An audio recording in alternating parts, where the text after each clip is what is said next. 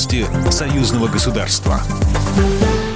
Здравствуйте, в студии Екатерина Шевцова. Россия по просьбе избранного президента Беларуси Александра Лукашенко сформировала резерв сотрудников правоохранительных органов, но он пока не будет использован. Об этом заявил президент России Владимир Путин в интервью Сергею Брилеву. Фрагмент беседы был показан в программе «60 минут» на телеканале «Россия-1». Александр Григорьевич попросил меня сформировать определенный резерв из сотрудников правоохранительных органов, и я это сделал.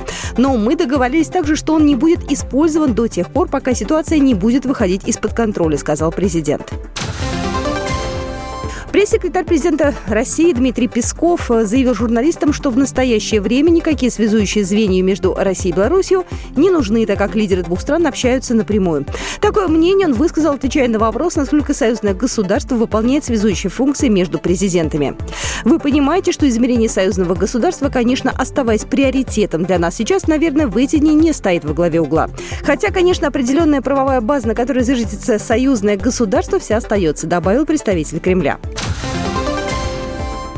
Московский государственный университет имени Ломоносова не намерен лишать президента Беларуси Александра Лукашенко звания почетного профессора. Об этом заявил ректор университета Виктор Садовничий, комментируя соответствующую петицию студентов и сотрудников МГУ. «Это глупость. Я считаю, что это вмешательство во внутренние дела», сказал Садовничий. Белорусский лидер был удостоен почетного звания в 1996 году. В России и Беларуси продолжаются армейские игры. Эвакуация раненого из-под обстрела, минно-взрывное дело, а также зачистка зданий от террористов. В Беларуси на полигоне Брески участники Армии-2020 соревновались в конкурсе «Полярная звезда». Конкурс проходил шесть этапов, участвовали в них специальные армейские подразделения. В составе команд по 20 человек. Тренеры, СУЗИ, переводчик, медработник, бойцы, а также представители СМИ. Россию на этом конкурсе представляют десантники гвардейского соединения ВДВ из Подмосковья.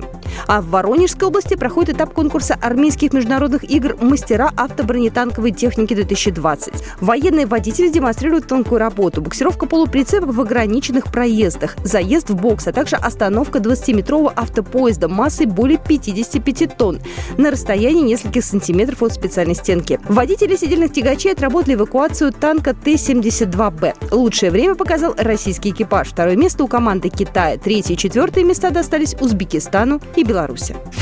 Программа произведена по заказу телерадиовещательной организации Союзного государства. По вопросу размещения рекламы на телеканале «Белрос» звоните по телефону в России 495 637 65 22. В Беларуси плюс 375 44 759 37 76. Новости Союзного государства.